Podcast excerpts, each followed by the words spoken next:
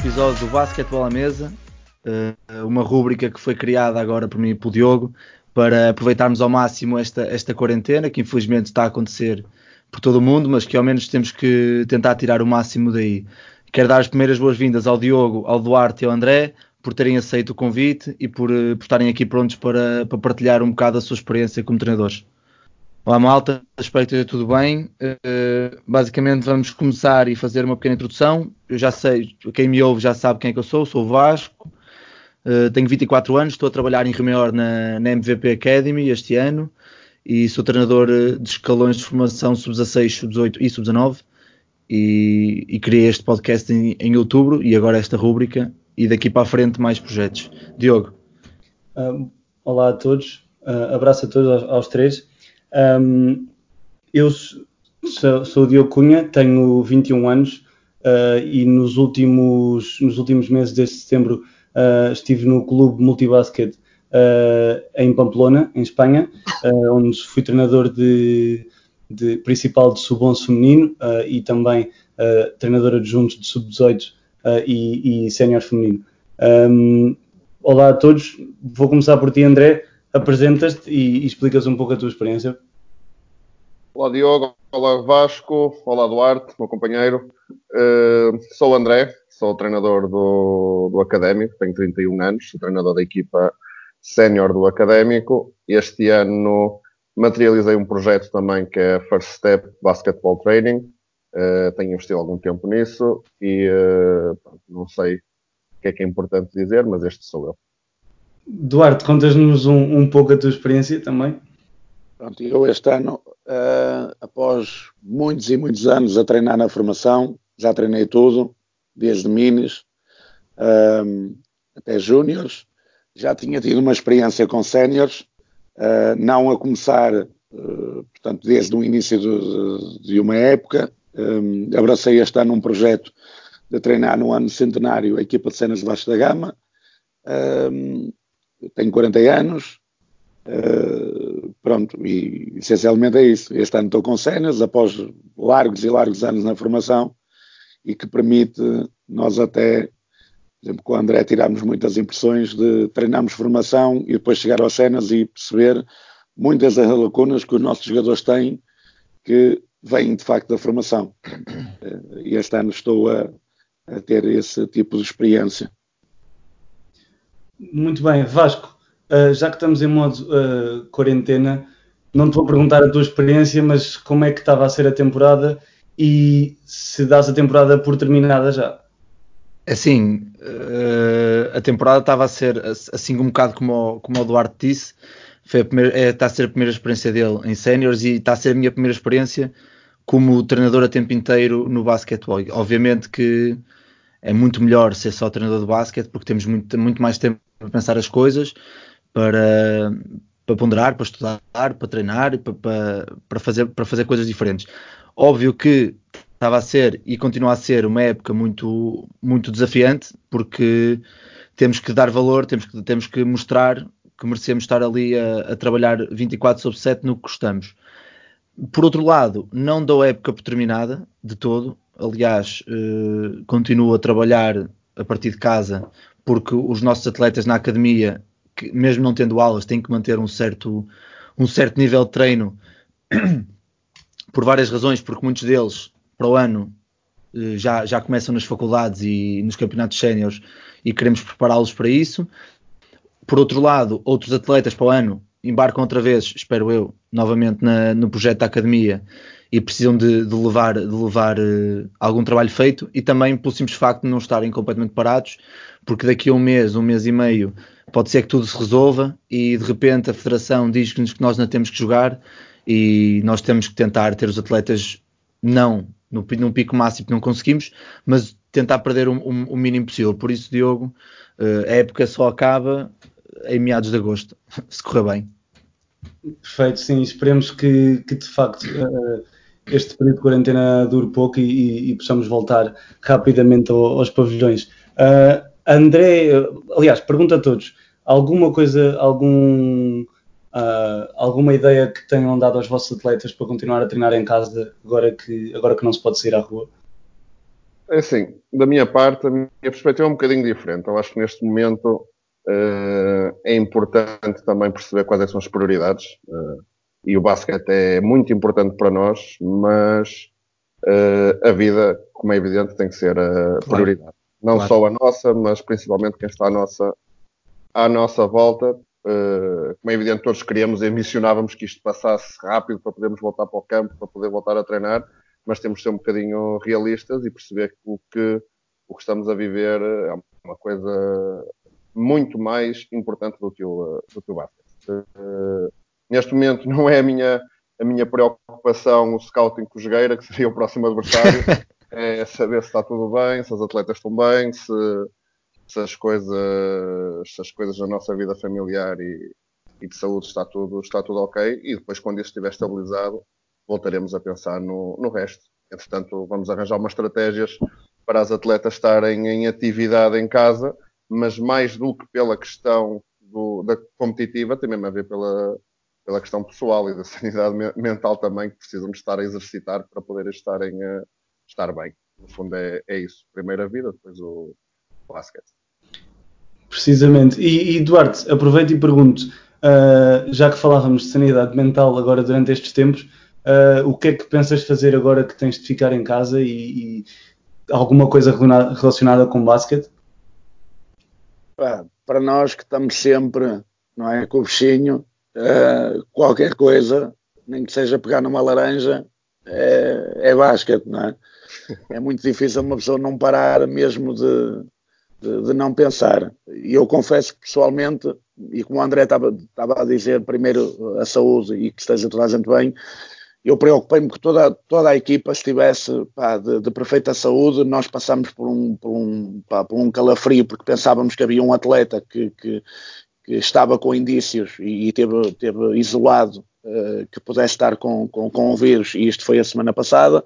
Portanto, em vésperas de nós uh, cancelarmos tudo o que fosse treinos e, e, e jogos, um, ehm, primeiro garantir que toda a gente estivesse bem. Uh, a nível pessoal, pá, eu, eu, eu sou pai, eu tenho, tenho, tenho três filhos em casa e, e pá, inicialmente as coisas perturbaram-me bastante Uh, e, e, é preocupante, não é? E, também tenho a minha profissão que, que, acaba por ser um bocadinho de risco, porque eu sou comercial, mas do, do basquete falando, pá, não dá para parar. Uh, eu tenciono agora nestes próximos tempos, se não houver treinos, uh, fazer um, pá, ver umas coisas, pôr umas ideias no lugar, ver um bocadinho os jogos que, que fizemos, pá, ler um bocadinho redefinir não estratégias, mas, mas organizar se calhar ideias. Pá, acho que ninguém consegue saber ao certo se a época vai recomeçar ou não. não, é? claro. não, não portanto, o, o que está feito, está feito. De uma maneira ou de outra, mal ou bem, está feito. A única coisa que nós poderemos fazer é pegar no que está feito uh, analisar, tirar as nossas conclusões e depois ter um panorama de pá, e se voltarmos, como é que faremos? Não é? Porque isto, isto, havendo um reiniciar das coisas, se houver, e eu espero que sim, uh, nós praticamente estamos a começar de zero. Portanto, a única coisa que nós, e, e, está a ser feito com as cenas de baixo da gama, porque nós temos um, um preparador físico, uh, criamos um, um, um, grupo no Facebook, para além do que temos do, do scouting, e o nosso preparador físico, e ele, nós temos o, o, ginásio lá no Vasco, e ele faz uns vídeos para os jogadores depois fazerem em casa. Pronto, isso também para ser um bocadinho da monotonia, e a nível físico eles também poderem fazer uh, qualquer coisa, mas isso, pelo que se vê a nível do desporto, está a ser pá, abrangente, há muita gente a fazer isso, uh, sim, sim, sim. E, e, e, bem, e bem. Sim, as redes sociais, uh, desculpa, interromper, Duarte, as tecnologias hoje em dia também ajudam a isso, não é? Só o facto de estarmos aqui a falar todos. Sim, já... sim, quando, quando, quando há, há, há inovações que, que acabam por, por, por não ser benéficas para, para a nossa para, para, nós, e é o caso deste vírus, não é? não é? uma inovação e que não está a ser nada benéfico, as tecnologias têm, têm, têm isso de bom e permite-nos se calhar nós, noutros tempos, estávamos muito mais distantes uns dos outros e não estávamos aqui a falar de basquete, permite-nos estarmos muito mais próximos e poder partilhar ideias ou até fornecer uh, esse tipo de, de, ferramentas aos nossos atletas.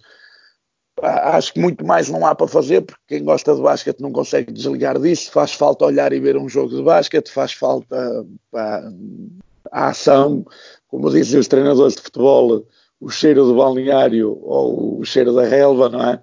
O nosso é o dos pavilhões. Faz muita falta pá, parar, organizarmos por causa deste baque que estamos a ter e o basquete vai sempre acabar por, por aparecer. E hoje ia dizer ao André Estivemos ao telefone por acaso hoje a dizer: opá, eu vou-te ligar, só que nós temos sempre aquela coisa, pá, vou-te ligar e depois aparecem milhares coisas para fazer. Eu vou-te ligar porque vai acontecer uma coisa porreira, sem eu saber que ele ia estar aqui no meio. É? Fico muito contente porque eu ia dizer: olha, hoje o Vasco vai fazer uma coisa porreira, pá, será, vai ser fixe. E eu ia dizer: opá, se calhar era bom que tu participasses. Mas pronto, entretanto eu vi que ele está aqui, eu falo, é não desprezando vocês, mas o André é um amigo de longa data e Não, de muitas claro. partilhas, independentemente de estarmos noutros clubes, uh, partilhamos muita coisa e ele ainda agora foi ver o meu jogo uh, e ao que parece ficou com boas impressões. Uh, pá, pronto, mas essencialmente acho que, por exemplo, esta vossa iniciativa acho que vai ajudar-nos muito, se calhar a passar um bocadinho deste tempo.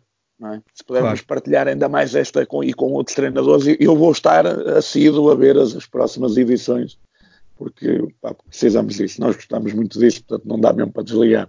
Ótimo. Oh, Diego, deixa-me só fazer aqui uma questão que tá, já estava aqui entrando na cabeça, que é tanto o Duarte como o, como, como o André, nos últimos dois anos, o André há dois anos, o ano passado e o, e o Duarte este ano, passaram da formação para, para séniores, certo?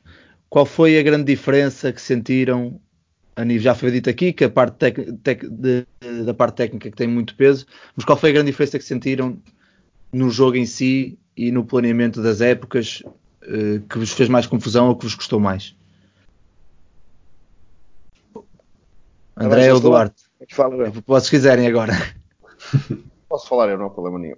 Uh, assim, eu quero eu vou falar por mim, acho que nestas coisas partilhamos um bocadinho a mesma mais ou menos a mesma ideia. Eh, quem está a trabalhar durante muitos anos com a formação, mesmo treinando em séniores no ano a seguir, não se desliga completamente do, eh, da maneira de, de, trabalhar. Como é diferente, é, como é evidente, é diferente, mas continua a planear muitas coisas com a vertente técnica. Como é evidente, trabalhar séniores temos muita mais coisas para, para acrescentar, nomeadamente o scouting, a preparação de jogos.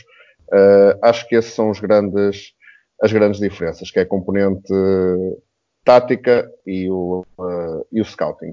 Uh, eventualmente, a componente física também deveria uh, ter uma preponderância maior e nós conseguimos no académico ter alguém que é o João Araújo, que é um treinador do, nas sub-14, que é treinador adjunto, meu treinador adjunto nas séniores, que dá, dá esse, esse ênfase à, à, preparação física, uhum. uh, são, são, as, grandes, as grandes diferenças. É a preparação física, a tática e o, e o scouting. No entanto, talvez fruto do facto de ter estado muitos anos na, ligado à formação e ter um gosto particular pela componente técnica, uh, está na mesma inserida nos treinos e, nos, e, na, nossa, e na nossa forma de, de, jogar, sendo um contra um um dos, um dos conceitos mais importantes do, do nosso jogo. Por isso, desse ponto de vista dos conceitos, não altera, não altera tanto, altera mais nas outras vertentes que,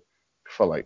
Tudo o resto, o compromisso, eu sempre tive sorte uh, de ter grupos muito comprometidos, quer na formação, quer em sénior, são grupos de trabalho fantásticos, não fiquei, uh, não fiquei a ganhar nem fiquei a perder, é, sou um felizardo nesse aspecto. Eu, o último ano que tive como, como treinador de formação, Uh, foi uma equipa que nós fomos vice-campeões nacionais, com um grupo fantástico de trabalho. Este ano, essa mesma geração acaba por ser campeã nacional. Campeã distrital. De, sim, não, Iria, ia muito bem também no campeonato nacional. Uh, e logo a seguir, a minha primeira experiência como séniores é uma equipa com um trabalho incansável também. Assim como estava a ser este ano, com, com um perfil de atletas que é aquilo que eu que eu gosto de trabalho, estar dispostas para, para a melhoria contínua, aí não senti grande, grandes, grandes diferenças também. Ok. A questão de ter alterado do masculino para o feminino, nunca tinha treinado nunca tinha treinado uh, feminino, nem em formação sequer, nem em formação, só tinha treinado uma equipa de sub-10 há alguns anos atrás, sub-10 femininos, uh, nunca tinha treinado uma equipa de, de feminina. Um, e, mas mesmo aí é uma questão de hábito e estou a gostar muito desta, desta experiência, está a ser fantástico. Duarte. Ah, um, acho que o André disse, disse grande parte do que, do que eu poderia dizer, sendo que eu é, tenho menos um ano. Uh, uma das coisas que, pá, que, eu, que, eu, que eu noto mesmo é um, um bocado porque eu, eu, tenho um gosto muito especial por isso. Uh, e é uma das coisas que eu e o André falamos muito, tem a ver com, com o projeto novo que ele, que ele agora está a desenvolver. Uh, nós já há muitos anos que falamos sobre isso. Uh, eu acho que temos muito jogador de sénior com muita lacuna a nível, vou falar a nível ofensivo, com muito pouca é assim, tem capacidade com bola, mas não chega. Nós, quando olhamos para fora de, do nosso país, vemos que os jogadores finalizam de qualquer maneira ou com qualquer mão, num apoio passado interrompido, ou que seja. Num, eles conseguem ter muito mais variantes do que nós. E, mas isso, curiosamente, o engraçado é que nós, se quisermos acrescentar, e que foi, foi o caso, eu, eu, eu estive a treinar uma geração desde o sub-13 até o sub-18. Eu treinei-os desde, desde, desde os 12, 13 anos até fazerem 18, 18 19 anos. Um, tu acrescentares uma coisa nova na formação é muito mais fácil do que tu acrescentares no escalão de sénios. Porquê? Porque eles veem aquilo uh, das duas uma. Eu não estou a dizer que é este grupo, mas já, já tinha notado isso em situações que não fosse o meu contexto. Um, primeiro crias uma desconfiança muito grande uh, no claro. jogador. Ah, eu sim, já sim. sou sénior, portanto, e, e, e os séniores acho que têm que ter a capacidade, tal como nós treinadores, serem um bocadinho fora da casca, que é, eu, eu no último ano que joguei, aprendi mais uh, do que se calhar uh, em 4 ou 5 anos a jogar. nós em cenas, como jogadores, vou pôr no, no, no papel de jogador, nós podemos aprender imenso basta nós querermos. Uh, eu posso, eu digo em questões de brincadeira, dizer aos meus atletas, e eu com a idade que tenho agora, eu driblo melhor e faço melhor as coisas que o que se calhar fiz quando jogava basquete na formação. Porquê? Porque sempre tive um, uma, uma, um vício, uma curiosidade de saber mais e querer fazer mais. Uh, é óbvio que a nível físico a diferença é, pá, é muito grande, não é? Um, uh, a nível de compromisso, eu também não me posso queixar. Tenho, tenho sempre tenho um grupo fantástico também. Não sendo profissional, nenhum é profissional, mas tal como o André, é um grupo comprometido. É óbvio que há as suas falhas anerentes, mas pronto. Mas para o contexto que nós temos, acho que, que pá, não, não, não nos podemos queixar. A nível tático, hum, já é enriquecedor já é muito enriquecedor. Sendo que eu posso falar uh, que o último ano que eu treinei de, uh, tal geração de, de júniores, que é 2000-2001, que eu depois no ano a seguir treinei a geração 2001-2002, foi o último ano que tive na formação, já era uma fornada uh, muito, muito forte. Aliás, a seleção que foi campeã de sub-20, no Vasco, nós defrontamos quase toda, toda essa geração. Uhum. Uh, tirando o Nemias, tirando o, Rafael uh, e, e o, o, Palhares, o resto nós fomos adversários deles todos. Belados, Amarante, Lamina, Miguel Correia, jogamos contra uh, João Guerreiro, jogamos contra, contra esses jogadores todos. Portanto, era uma fornada muito forte. E já tinha e teve treinadores também muito bons naquele último ano. Uh, mas claro, em sénios é, é, é, é diferente, uh, mas como o André diz, e também é um bocadinho, e eu não me quero desassociar, uh, não perdemos o bichinho pela formação. Claro, não, sim, sim. Não, não conseguimos. Não, não, Olha-se para aquilo, vê-se ali o miúdo, uh, esguio, uma miúda e tal, e já estamos com aquele bichinho. É pá, se pegássemos numa equipa outra vez de jovens, uh, como é que agora fazíamos? Porque é sempre uh, diferente, não é? E não há fórmulas iguais. É? Eu, eu, por exemplo, eu posso dizer para terminar, eu tenho um, uma ideia que como consegui ser treinador de uma formação muito tempo e que não é normal. Há treinadores que defendem dois, três anos e depois mudar, fechar o ciclo. Pronto, eu, eu desafiei-me em quase todas essas uh, e esses, entre aspas, mitos.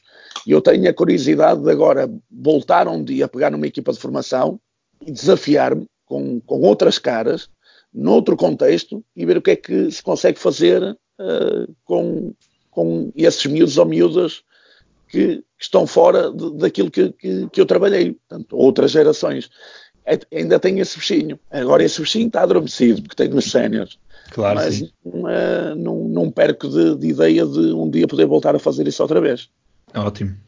Sim, e já, já que pegaste nisso, uh, uh, Duarte, e agora pergunto a ti, Vasco. Uh, Duarte, falaste do, do bichinho da formação e bichinho de, de, de pegar noutras equipas e, e miúdos ou miúdas completamente diferentes e começar de novo. Vasco, para ti deve ter sido um ano bastante difícil, não só porque mudaste para a formação outra vez, e não só porque muda, aceitaste um projeto totalmente diferente e, e, e com miúdos e miúdas diferentes, não? É pá, tudo. Eu já, fui, eu já fui quando fui para Rimeiro em setembro, já ia com, a, com o pensamento de que realmente ia ser tudo diferente. São miúdos que eu nunca tinha treinado nenhum deles, tal como o André, foi, é o meu primeiro ano no feminino, ou seja, tem sido também a nível de a nível de gestão de grupo e tudo mais é sempre diferente, não para melhor nem para pior é diferente, mas, mas toda, toda a época tem sido uma, um desafio muito grande porque nós temos que conseguir no mesmo fim de semana e na mesma semana trabalhar conteúdos para o feminino, conteúdos para o masculino, no meu caso em sub-16 e depois em sub-19 e em sub-16 e sub-18 mas, mas ao mesmo tempo que, que, é desafiante, é super recompensador porque aprendemos, como o Eduardo estava a dizer, aprendemos sempre muito mais. E acho que passa muito por aí a nossa, a nossa transmissão de conteúdos e de, e de, de novas questões para os nossos atletas, passa por nós, temos que aprender mais.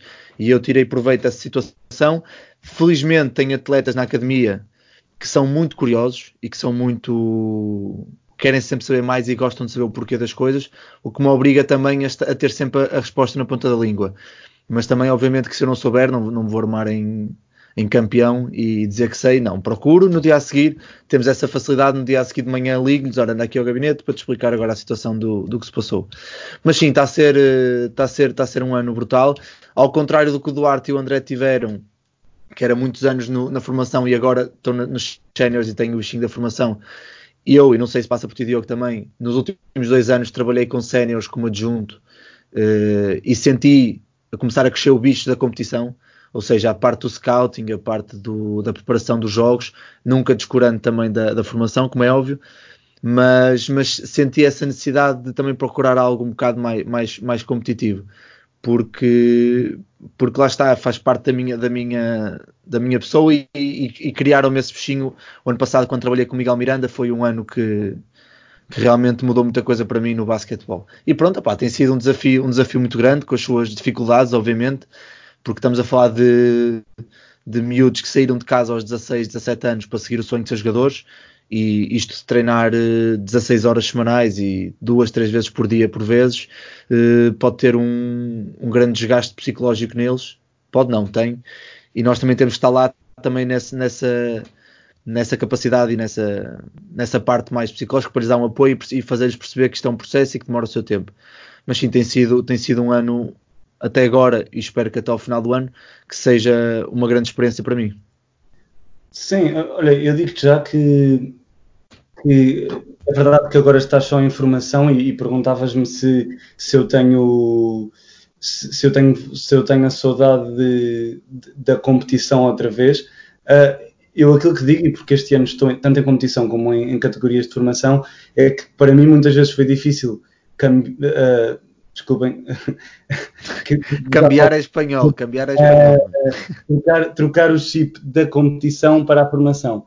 E, e muitas vezes, porque, claro, por, por, preparas os jogos e porque tens um, um, jogo ao fim de semana ou dois uh, que queres preparar e, e, e é esse claramente o teu objetivo, enquanto na formação não é bem assim. E para mim, digo já que foi, se calhar, dos maiores desafios uh, agora em Espanha, não só a adaptação e tudo mais, mas esse treinar em duas equipas totalmente distintas, com objetivos totalmente distintos.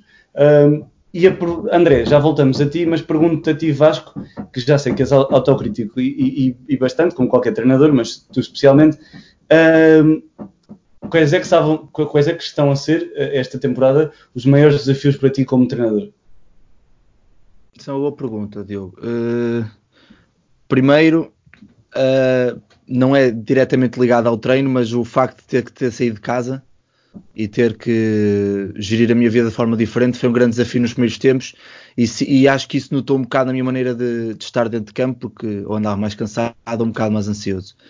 Mas claramente o meu maior desafio este ano era conseguir perceber que o contexto que nós temos nas grandes cidades, neste caso no Porto e em Lisboa, não é o mesmo contexto que há na província, neste caso em Rio Ou seja, não há o mesmo número de atletas, o que faz com que não haja, se não houver 13, 14, 15 atletas para um, para um, para um escalão, acaba por haver sempre um bocado o, o conforto e o comodismo, porque sabem que quer, quer treinem bem ou treinem mal, têm que ir jogar no fim de semana.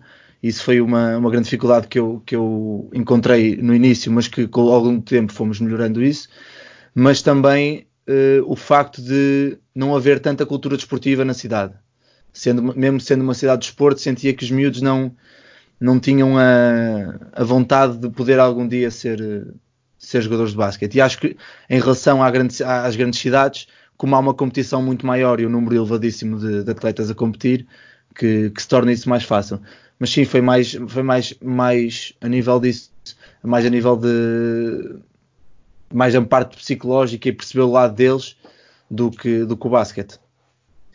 Curioso, Vasco, está, no final de contas, nós treinadores focamos bastante na parte técnica e detalhes e técnica individual, mas não, não nos podemos esquecer nunca que, que a parte psicológica uh, uh, é totalmente importante e, e, fundamental para seja formação ou, ou, ou competição. André, uh, já sei que tu e nas redes sociais andas fortíssimo e, e sempre a partilhar coisas e, e desde já parabéns por isso e pelo teu projeto também.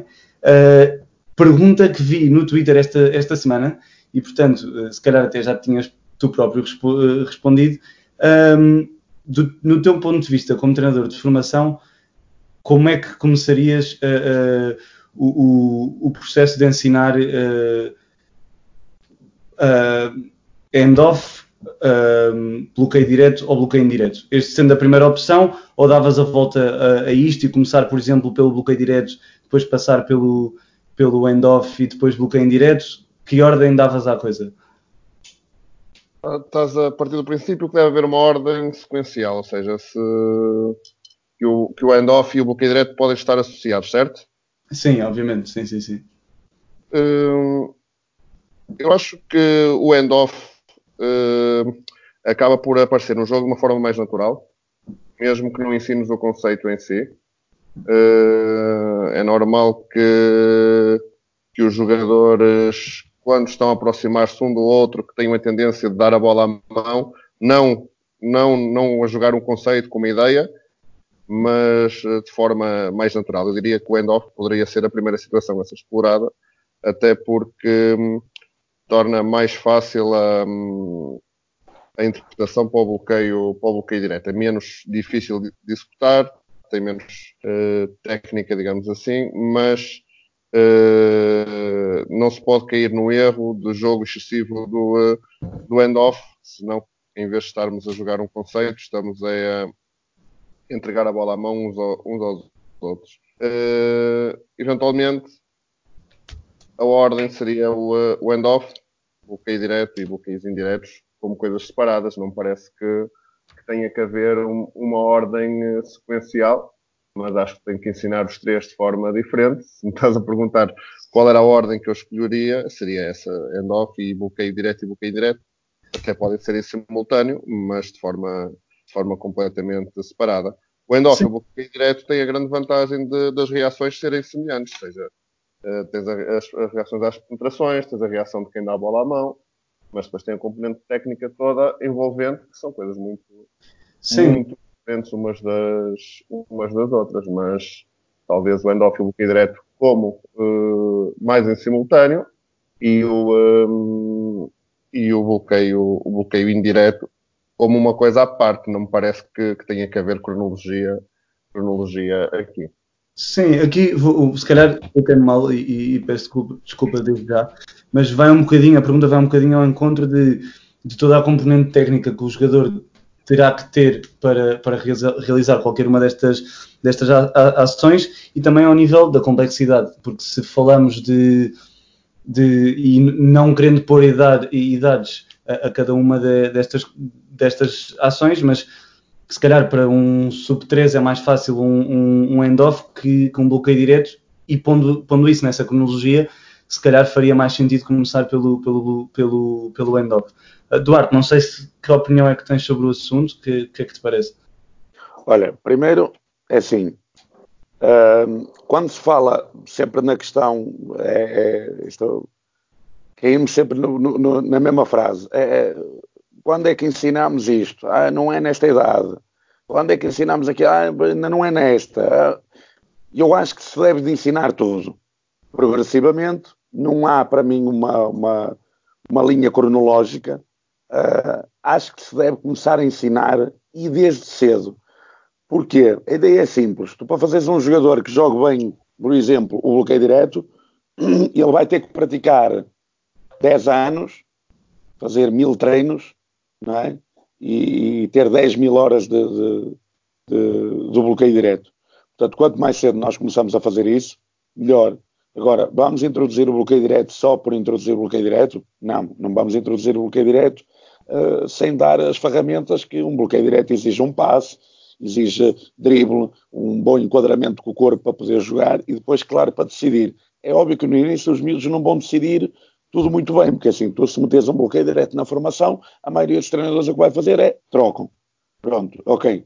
Um, eu, eu pessoalmente, uh, o end-off, ou a bola à mão, é uma coisa que, que, que, como o André dizia, se for excessivo, vai tirar a nossa agressividade de atacar o cesto. Okay? Uh, um bola à mão, para mim, uh, pode fazer sentido e entre uh, onde pode criar um mismatch, Portanto, um jogador interior, vamos dizer assim, a dar a bola à mão a um jogador uh, exterior, e que aí já podemos quase estar a trabalhar um bloqueio direto. É? Na formação não, não, é óbvio que não devemos pensar assim, daí eu achar que não há uma coisa, não há uma lógica exata, que é primeiro temos que começar com o end-off para depois progredir para o bloqueio direto. Não. Eu acho que o end-off é uma coisa, o bloqueio direto será outra. Eh, como o André disse também muito bem, eh, as reações à penetração são praticamente as mesmas. Mas não há problema nenhum de nós na formação ensinarmos o, o jogar o, o, bloqueio direto. Porque eles só vão jogar bem, bem, isto é, razoavelmente bem, o bloqueio direto em júniores, quando já fizeram em iniciados, sub-14 e sub-16. Se nós andamos a meter o bloqueio direto só no último ano de sub-16, Epá, nós no Júnior não vamos jogar bem no bloqueio direto.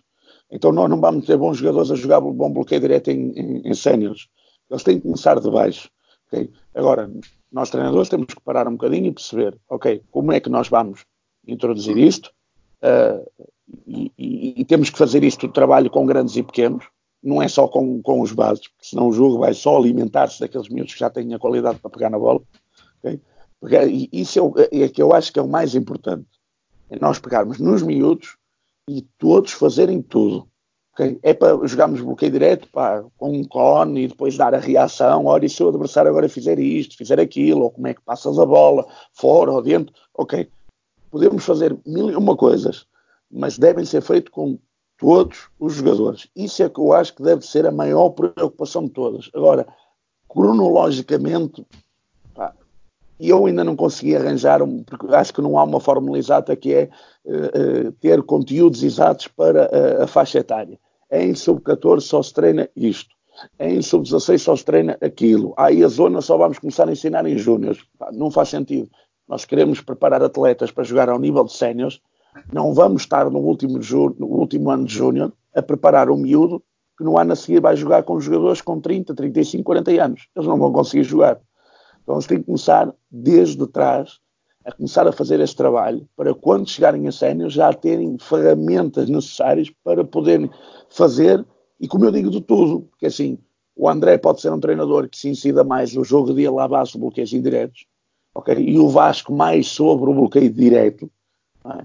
e, e, e, entretanto o jogador que nós, o jogador que, que, que eu treinei, que só jogou o bloqueio direto, quando for para as mãos do André, que gosta, privilegia mais o bloqueio direto, ele não vai conseguir jogar porque não sabe lê-lo e não sabe executar bem.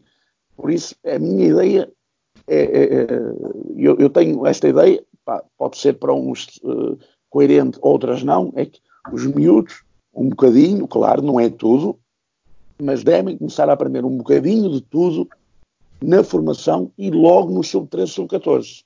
Okay? Porque depois o jogo muda e nós dizemos assim: ah, mas aquele miúdo iniciado era muito bom, chegou aos cadetes e agora não consegue fazer nada. Pois, não é ele que não consegue fazer nada. Nós, treinadores, é que se calhar não o colocamos em contextos que lhe permitissem fazer as coisas aderentes a um jogo de sub-16 ou com equipas já estão evoluídas para jogar aquele jogo. Acho claro, sim. A minha ideia, a minha ideia uh, parte daí.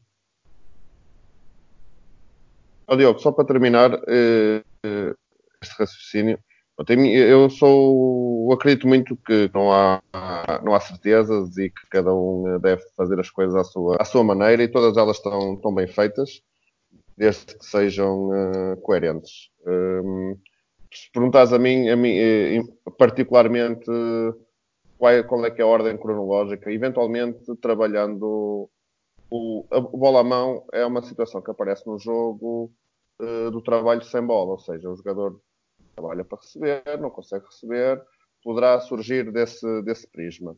Eu acho que é importante nós trabalharmos os três conceitos de forma individual. Cada um dos treinadores terá a sua maneira de trabalhar, como dizia o Duarte. Se calhar uns vão privilegiar o bloqueio direto mais cedo, outros a bola à mão, outros os bloqueios indiretos.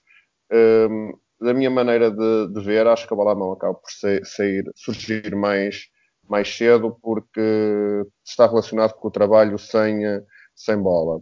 Procuras ter um corte nas costas excelente, estás a ver as costas do, do defensor, exploras, não estás a ver as costas do defensor e não estás a conseguir receber a, a, a bola onde tu querias, uh, poderíamos ter a bola à mão como, como um recurso a utilizar.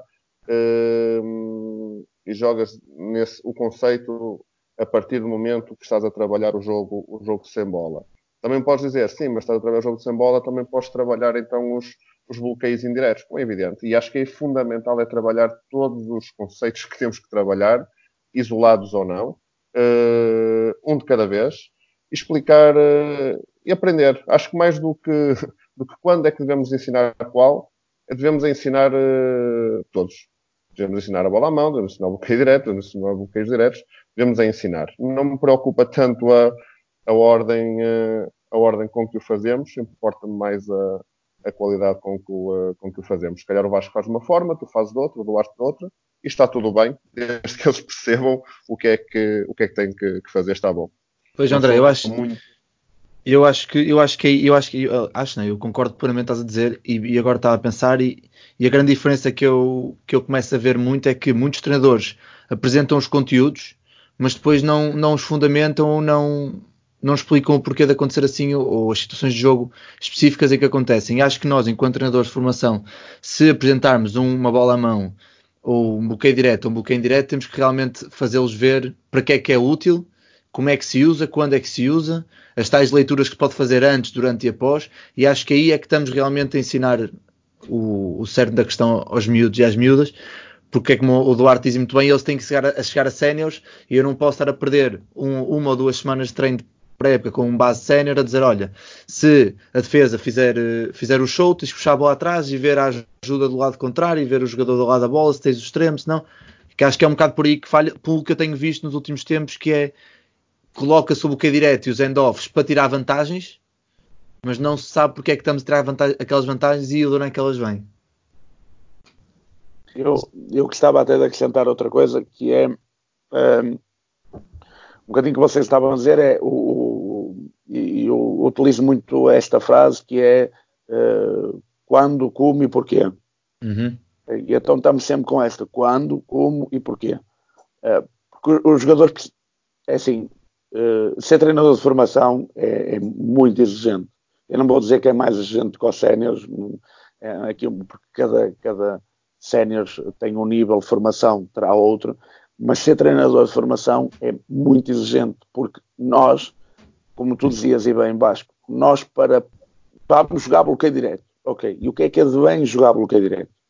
Tu dizes o, show, o art show, a troca, o que seja, um, porque nós temos aqui, há, há aqui uma, o, o, centro disso tudo é que quanto mais baixo é o escalão uh, etário, menor é o nível de execução.